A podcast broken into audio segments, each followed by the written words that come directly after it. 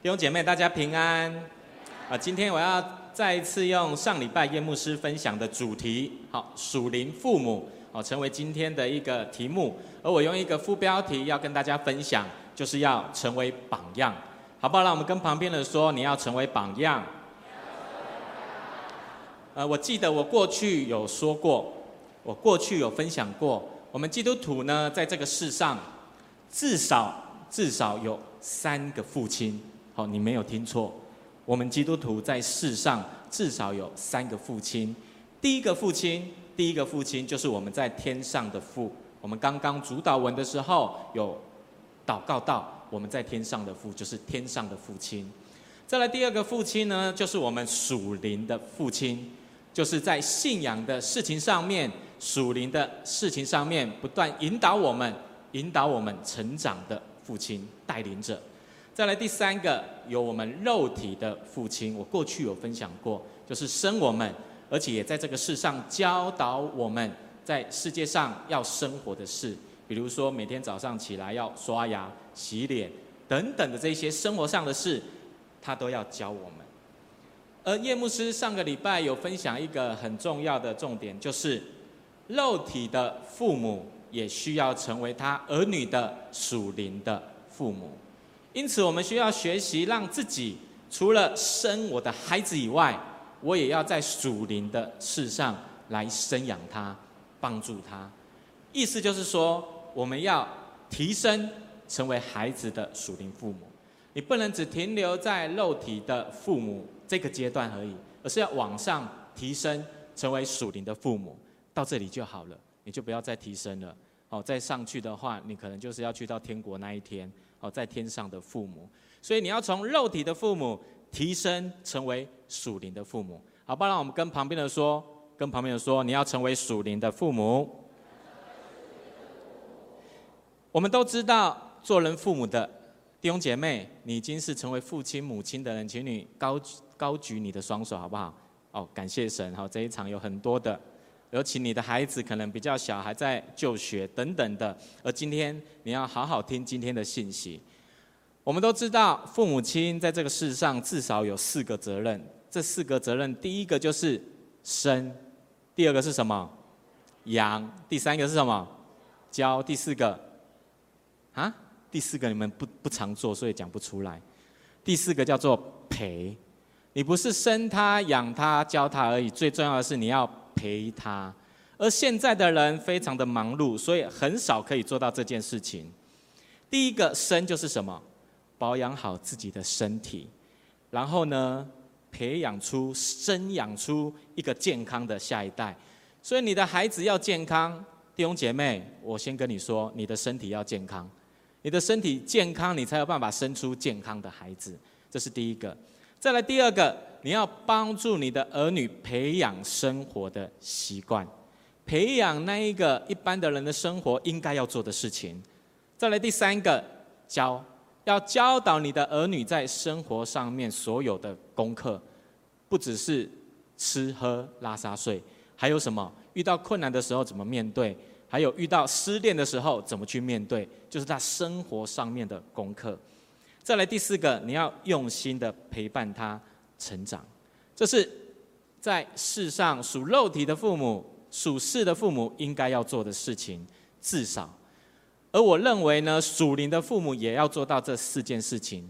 这四件事情，属灵的父母应该要怎么做？在生的这个阶段，你要保养好自己的灵性，让自己有能力用福音去生你属灵的孩子，让在信仰上面能够不断的成长。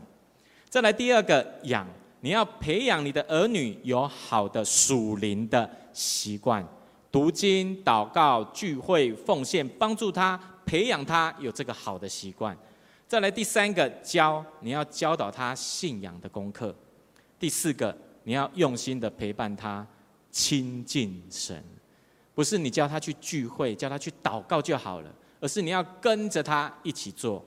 你如果没有陪他读圣经，没有陪他祷告，他不可能会自己读圣经跟祷告的，除非圣灵充满感动他，要不然他应该不会很主动的去做这件事情。而属灵的父母在这个世上就需要做这一些事情。基督徒的父母除了是儿女的肉体的父母以外，更重要的是要成为属灵的父母。这是一个很重要我们要了解的关键。不是属灵的事就给教会的弟兄姐妹教就好，不是属灵的事给他的主日学的老师教就好，不是属灵的事给教会的长老牧师教就好，不是的，而是你自己要成为你的儿女的属灵的父母、属灵的老师。旧约有一个先知叫做耶利米，你们知道耶利米的爸爸叫什么名字吗？你们正常，因为上一场的弟兄姐妹也不知道，大家都知道耶利米，可是却不知道他的爸爸叫什么。耶利米的爸爸叫做希勒家。你在耶利米书的第一章第一节，你就可以很清楚的看到，他说希勒家他是一个祭司，是耶利米的爸爸。这个希勒家我非常的喜欢他，为什么？因为这个希勒家他是一个祭司，他就在圣殿里面。有一天，他就在圣殿发现了一本书。就是上帝的律法，他发现了上帝的律法，就用当时的这一个他发现的东西去帮助当时的王，叫做约西亚王，而带领了整个南国犹大整个国家复兴了。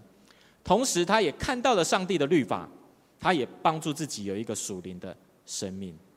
而我认为耶利米后来之所以可以成为南国犹大很重要的先知，就是因为他的父亲。他的父亲除了是他肉体的父亲以外，也成为了属灵的父亲，帮助了他在属灵的事上成长。他也学习当一个祭司，甚至后来成为一个先知啊。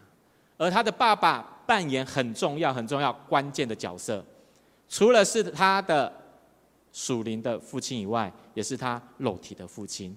他两个职分他都有。而我认为属灵的父母，属灵的父母就是要像希勒家一样，除了成为肉体的父母，也要成为属灵的父母。而希勒家，你可以发现他是用神的话去教导、去牧养他的孩子耶利米，就是上帝的律法。因此，对我们来说，有一个很重要、要关键的、要知道的，就是我们要用神的话教导我们的下一代。好不好？让我们跟旁边的说，神的话非常的重要。在今天的经文，彼得，彼得他在今天的经文这样子说：“他说，勿要牧养在你们中间神的群羊，按着神旨意照管他们，不是出于勉强，乃是出于甘心；也不是因为贪财，乃是出于乐意；也不是挟制所托付你们的，乃是做群羊的榜样。”你可以发现，彼得在今天的经文的教导的当中，有三件很重要的事情，是他在教导当时犹太人当中的长老们要去做的事，要牧养你的群羊，他的羊群。而这三件事情是什么？第一个，你要牧养；第二个，你要管教；第三个，你要成为榜样。而这个牧养在希腊文的意思的当中有保护、养育的意思，而管教呢，这一个字在希腊文里面有看管、有监督的意思。第三个榜样就是成为学习的对象，成为学习的对象。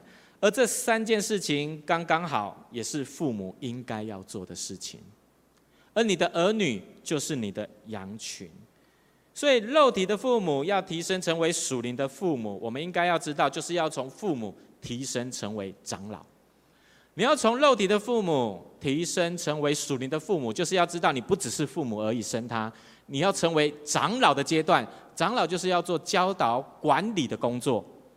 因此，属灵的父母需要做到这件事情，就是我知道我是他的父母亲，我要成为他的长老。成为他的牧者，我要好好的牧养我的下一代。因此，第一个牧养就是要保护养育；第二个管教就是要看管监督；第三个榜样就是要以身作则。但是，我认为，我认为这三件事情都很重要，但其中有一个是最重要的，就是第三个榜样。你如果没有榜样的话，即使你牧养他、爱他，久了以后，他有可能还是做他自己想要做的事。你如果没有榜样，你管教他，严厉的管教他，久了以后他就离开了你。因此，这三个我认为最重要的是榜样，榜样。我们当中有许多弟兄姐妹都有上过养育班、门徒大学。当毕业的那一个礼拜的时候，礼拜天都要在台前，我们的夜牧师就会做一件事情，为他们洗脚。这是做什么？学习耶稣的。耶稣当时为门徒们洗脚的时候，我就会讲这一句话，这句台词，你们应该每年都会听两次。他说：“我是你们的主，你们的夫子，尚且洗你们的脚。”你们也当彼此洗脚，给你们做了榜样。你们也当彼此洗脚，我给你们做了榜样，叫你们照着我向你们所做的去做。耶稣平常就有牧养、管教他的门徒，但是呢，如果耶稣他自己没有做出来的话，如果你是他的门徒，你会做吗？你会做吗？耶稣说：“你去做那一件事情。”然后呢，他很爱你。他叫你去做，可是他没做过，你会去做吗？耶稣管教你，很严厉的说，你去做这件事情，但是耶稣他自己没做过，你敢去做吗？你的老师没做过，叫你做，你敢做吗？应该不太敢做。因此，虽然有牧养，但是我不敢做；虽然有管教，但是我不想要去做。我觉得耶稣的门徒的反应应该都和我们一样。应该都和我们一样，不管是家庭、教会、公司都一样，只要是那一个带领的人，他应该就要成为榜样来带领我们，我们才会照着他所说的去做。所以我认为，属灵的父母要先有榜样，之后才去做牧养、管教的工作。这样子呢，他所做所做的，对他的儿女所做的那四件事情，生养教培这四件事。才会有果效，才会有果效，要不然他不会做的。他就说：“爸，你叫我去做，为什么你不做？你自己还不是一样？”你就呃呃哑口无言，你回答不出来，你回答不出来。弟兄姐妹，你知道吗？最近我都在鞭策一群年轻人，早上起来要先做一件事情，就是读经祷告一个小时，完了以后才能去上班去上课。而在这个当中，我的赖的群主每天早上都非常的热闹，好，叮咚叮咚叮咚叮咚，你知道发生什么事吗？每个人，嗯，不是当机啦，叮咚是当机的声音吗？都是赖的那个那个声音，我学不出来哈。一直想，一直想，一直想，然后我就会看到时间几点到几点，几点到几点，几点到几点，然后一排，好刷了一排的时间，大家都回报他读经的时间。好，我看了以后非常的安慰，感谢神。然后我就在想这件事情，我看到那么多排的数字，我就提醒了我自己，我先要赶快去祷告。因为我如果没有做的话，我叫他们做，他们会做得久吗？不会的。我如果没有做，我叫他们做，那个讲话就会嗯嗯虚虚的，就会没有能力。因此，我们先要学习自己有去做了，我再去要求这一些人去做，他们才会维持。他们已经维持多久了？啊，你没有。好，下面好有很多人维持了很久的时间，他们就每一天都在 po 他的祷告的时间。所以，如果带领的人没有做，下面的人绝对绝对不会去做。但是呢，这个榜样不是只有一个人就好了。今天的题目是属灵的父母，因此是两个人，两个人都要有榜样，不是爸爸做就好。不是妈妈做就好，而是两个要做才有用。要不然呢，你的孩子就会一直去找那一个不做的人，找那个不做的人，那个做的人久了以后，他也不想做了。因此，我认为你要成为一个好的榜样，尤其是父母，两个人都要有，两个人都要做。而要面对这件事情的时候，就是夫妻两个人的关系是一个关键。两个人要有共识，两个人要同意一起去做了。你才有办法成为儿女的榜样。有一个有趣的故事，这样子说：他说，一对夫妻，好，他们出国旅游，去到日本。日本我们都知道，我们都知道有很多的许愿池。而这一对夫妻去到一个许愿池，他们就嗯，对，我要许愿。所以这个先生呢，就去到许愿池许愿了。而许愿池要许愿之前，都要做一件事情，什么事？投币，丢硬币，好，不是投币啊，投币它就会掉东西出来，不是。是要丢硬币，丢完以后再许愿。而这个先生呢，就就走到那一个许愿池的边边，然后要准备丢那一个钱币到中间的时候，丢完以后就许愿，许完以后就往后退。后来换他的太太也走到了许愿池的旁边要许愿，他也弯下腰要许愿，谁知道脚一踏不小心掉了下去，就扑通就掉了下去了。他的先生在后面看了吓一跳，可是完了以后他就充满着微笑。他说：“哇哩嘞嘞，这个许愿池怎么那么灵验呢？”他说：“这个许愿池怎么那么灵验呢？我不知道他许了什么愿，但是他很开心。”弟兄姐妹，弟兄姐妹，这对夫妻的关系好吗？应该不太好，要不然这个先生会赶快打电话叫警察，赶快下去救他。但是他微笑，而且有点开心的感觉。他们两个人关系不好，但是我觉得有一个更重要的是，他们的两个人的关系不好。我在想一件事，他的儿女的关系会好吗？我觉得他儿女的关系应该也不太好。因此，夫妻的关系需要学习恢复、学习改变。当他们合一的时候，他们才有能力去影响他们的下一代。所以彼得呢，才会在今天的第三节的经文说：“你要成为榜样，群羊的榜样。”完了以后，他马上在第四节、第五节，特别是第五节的经文，他这样子说：“我们一起来读这段经文哦，来，一二三，请你们年幼的也要顺服年长的，就是你们众人也都要以谦卑束腰，彼此顺服，因为神阻挡骄傲的人，赐恩给谦卑的人。”他说：“你要成为榜样了以后。”第五节的经文又这样子讲说：你们要用谦卑彼此顺服。弟兄姐妹，为什么？你要成为榜样，然后呢，叫你要用谦卑彼此顺服。我认为这段经文就是一个团体里面带领的人能不能够成为榜样的关键。带领的人，上面的人可以用谦卑彼此顺服。下面的人才会用谦卑彼此顺服，因此他们没有做，被他们带领的人就不会做。所以家庭当中也是一样，父母两个人如果关系不好，他们不可能成为儿女的属灵父母。我再说一次，父母两个人的关系如果不好，他们不可能能够成为儿女的属灵父母，更不要说要成为榜样，更不要说成为榜样。我们都知道，男女朋友一开始交往，好，对跟对方说话都会怎样？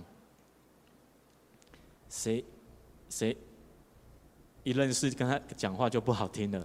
应该不会。一开始讲话都轻声细语，然后甚至去餐厅点餐的时候，哦，那个姐妹就说啊，没关系，我不饿，我只要吃一点点就好了。然后就吃完以后回家了以后，就煮了很多宵夜自己吃。说话也是一样，一开始跟喜欢的来看一下，你旁边是你老公或老婆的，看一下。跟他讲说，你以前是不是也这样？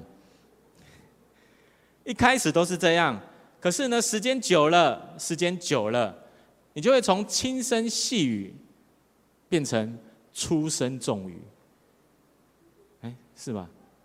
轻声细语变成重声粗语啊，不是吗？对啊，你一开始是轻声细语的啊，不好意思，我们当中有快要结婚的弟兄姐妹，你就先听一听就算了哈。会从轻声细语变到重声出，讲话就会越来越大声，越来越大声。而我跟我的牧师娘也是一样，好，也是一样。我们以前说话，哈，我的牧师娘说话非常的温柔，然后现在说话呢，就比较没有那么温柔，好，就是从轻声细语变到出重声粗语。然后我也是，我也是，以前跟他讲话会比较小声，现在讲话会比较大声。那有一次我们在讨论一件事情，说话越来越大声的时候。我的两个女儿就在旁边说：“爸比妈咪，你们不要吵架了，那么大声干嘛？”然后我的牧师娘就跟他讲说：“哦，我们没有在吵架，我们只是说话比较大声。”然后他们两个人的嘴巴就闭起来了。过没几天，我突然发现我们家的房间，哈，好像动物园一样，就两个女儿在里面玩，然后玩到一半的时候，两个就开始吵架，然后讲话越来越大声，越来越大声。最后我就去跟他们讲说：“你们不要吵了，再吵爸比要生气了哦。”好，做爸爸的好像都会这样讲。就最后他有没有生气？没有生气。我说你再讲，你再这样我就要生气了哦。然后谁知道他们就回答我说：“爸比，我们没有在吵架，我们只是说话比较大声而已。”他就用他妈妈讲的话再一次跟我讲一次。弟兄姐妹，夫妻两个人的关系一定会影响到你的孩子之间的关系。你在家所做的，你放心，你的孩子，尤其越小的孩子，他来到主日学或来到教会都会讲。你的孩子，你放心，他就是你现在的放声机、传声机，他会。带到教会讲，我常常要去儿童主日学分享信息。只要讲到爸爸妈妈关系的时候，就有小孩子说我爸爸昨天怎样，我妈妈昨天怎样，我就马上知道消息了，就知道他爸爸妈妈最近关系好不好了。所以，如果你在家里没有一个好的状态，同样的，同样的来到教会，孩子跟孩子之间可能也不会有好的关系。甚至他在家里，他如果有兄弟姐妹也是一样，因为孩子就是父母的缩影。父母的缩影，所以《创世纪》第二章二十四节，他这样讲：“他说，因此，人要离开父母，与妻子联合，二人成为一体。二人成为一体的意思，就是先生有做的事，太太也要做，不能先生没有做，太太做而已。这样子，他们关系不会好的。而两个人都要做，关系才会好，最后才有办法成为榜样，成为榜样。”所以接下来我要再分享，我们家也是有好的例子、好的榜样，好，不是都是像刚刚说话比较大声而已。我跟我的牧师娘在结婚之前，我们就讨论一件事情，哈，就是家事两个人都要做，哈，因为她不喜欢做家事，所以呢，那一个扫厕所就要我来扫，啊，洗衣服就她来洗。可是到了差不多几年前，我的牧师娘就开始洗碗，然后就富贵手，很严重，那个指甲都很。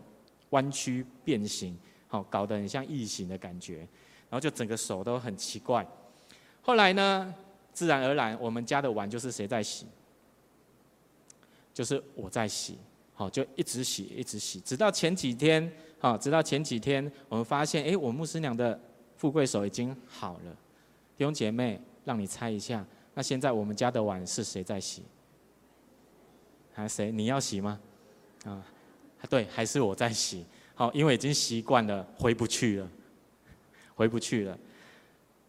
然后这几天刚刚好，我的牧师娘去健身房，然后要举，不知道举什么东西，结果突然举的时候，可能年纪大了，腰腰就闪到了。闪到了以后，那一天晚上刚好我要带年轻人去马街护专布道会，要去布道会，然后那一天我就不在家。可是呢，他依依然提起勇气，要吃一吃的，坐计程车去载孩子，然后去接孩子，然后再回来。结果回到家中的时候，你知道吗？我的两个女儿一开门一进去，马上两个啾啾啾啾，一人一只脚，帮他脱鞋子，啊，帮他脱袜子。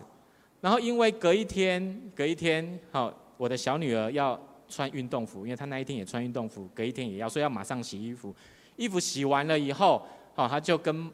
妈妈说：“好，跟妈咪说，妈咪要不要帮你晾衣服？因为她不够高，哦，所以就妈妈晾。可是晾完了以后呢，有一些袜子，他就也在旁边帮他晾袜子。然后吃饭完的时候，就帮他收盘子、擦桌子。然后两个去去去去，赶快去写作业。我就发现，哇，这一招太好用了。以后在家里面应该要装病。那一天。”我的牧师娘就过着一个贵妇的生活，好好的养伤。就那两只很可爱的女儿，就赶快去做家里所有的事情。后来我回来听到这件事情的时候，我发现，哇，我心里非常的窝心，非常的觉得很贴心。后来我想一想以后，就想到啊，因为呢，就是我的缘故，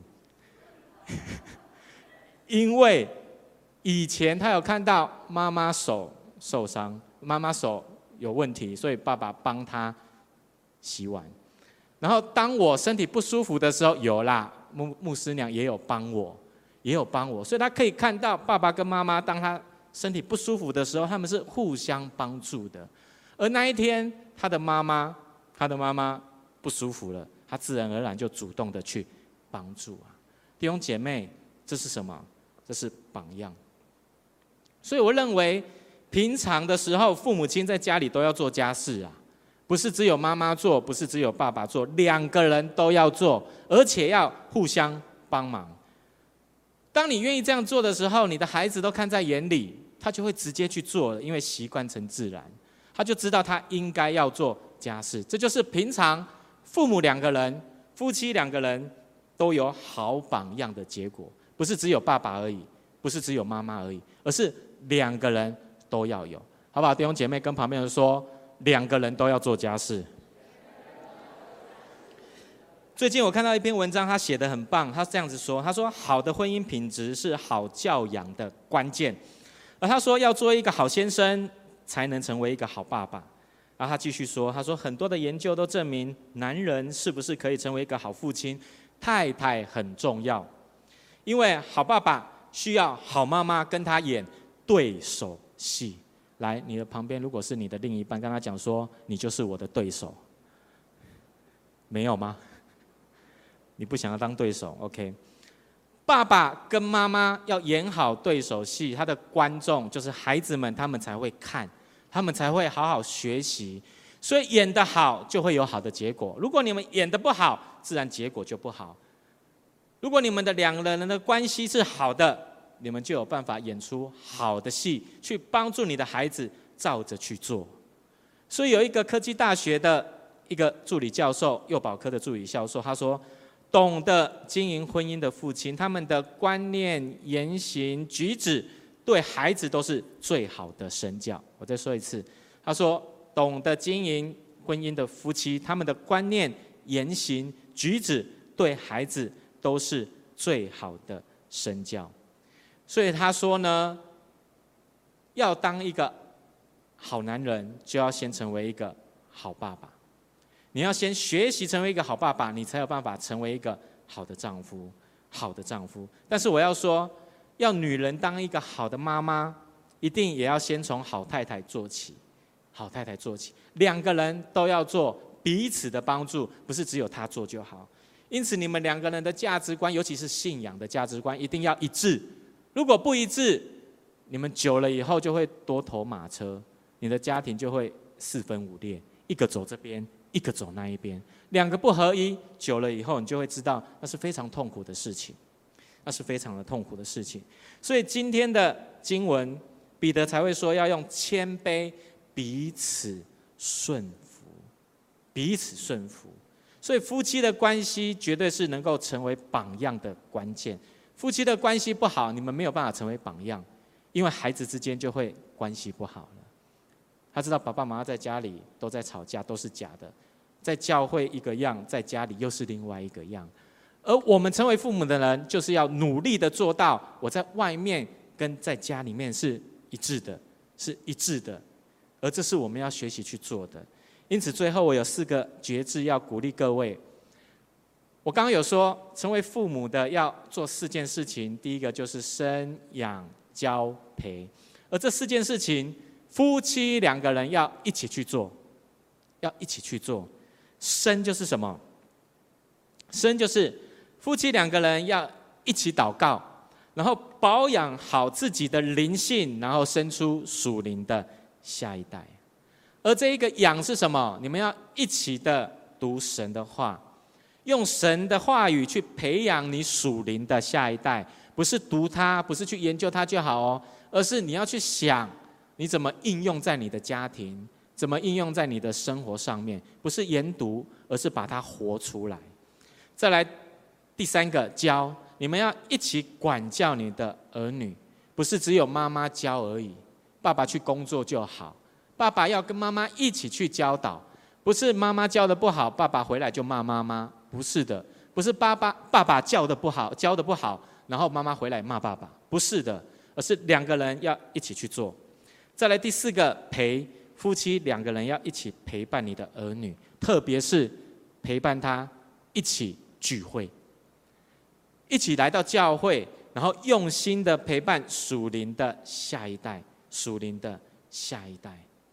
而这四件事情可以帮助我们做好这生养教陪的四件事情，帮助我们学习跟另一半成为团队。所以弟兄姐妹，你要知道，我们在这个事情，在这一件事情的上面，我们需要合一，彼此用谦卑顺服，你才有能力去影响你的下一代，影响你的下一代。在今天的经文的最后一节，最后一节，彼得这样子说：“他说，你们要将一切的忧虑卸给神，因为他顾念你们。”为什么最后彼得要这样子说？特别是在要用谦卑彼此顺服之后，他讲这句话，很简单。有的时候我们没有办法去顺服对方所说的话，那是因为我不认同对方所说的，还有他的价值观。用另外一个角度想，就是他所说的，我认为不会成功，所以我不想顺服他，我不想顺服他。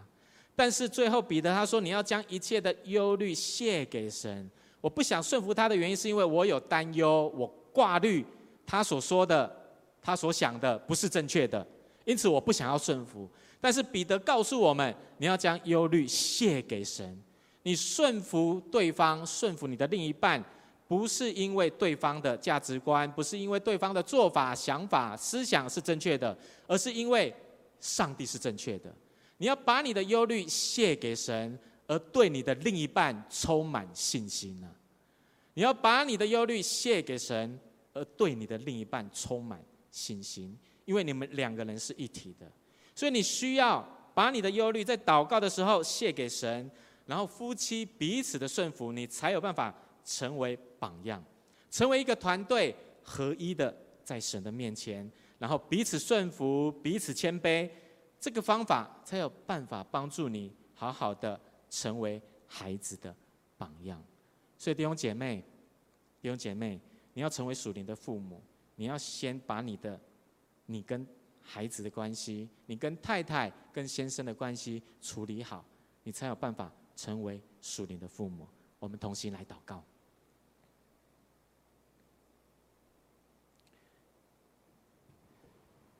亲爱的父神，我们再一次从心里面感谢你，感谢你拣选我们成为你的儿女，并且你也让我们有机会学习成为父母，让我们知道如何。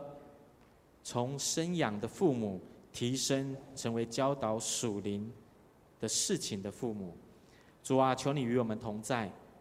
我们知道我们都有软弱不足的地方，但是我们愿意把我们的忧虑挂虑完全的交托给你。求你来帮助我们，知道如何跟我们的另外一半，甚至是在教会当中的弟兄姐妹，能够彼此用谦卑顺服，彼此的帮助，好让我们真的能够让。家庭让教会真的都可以走在主你祝福的当中。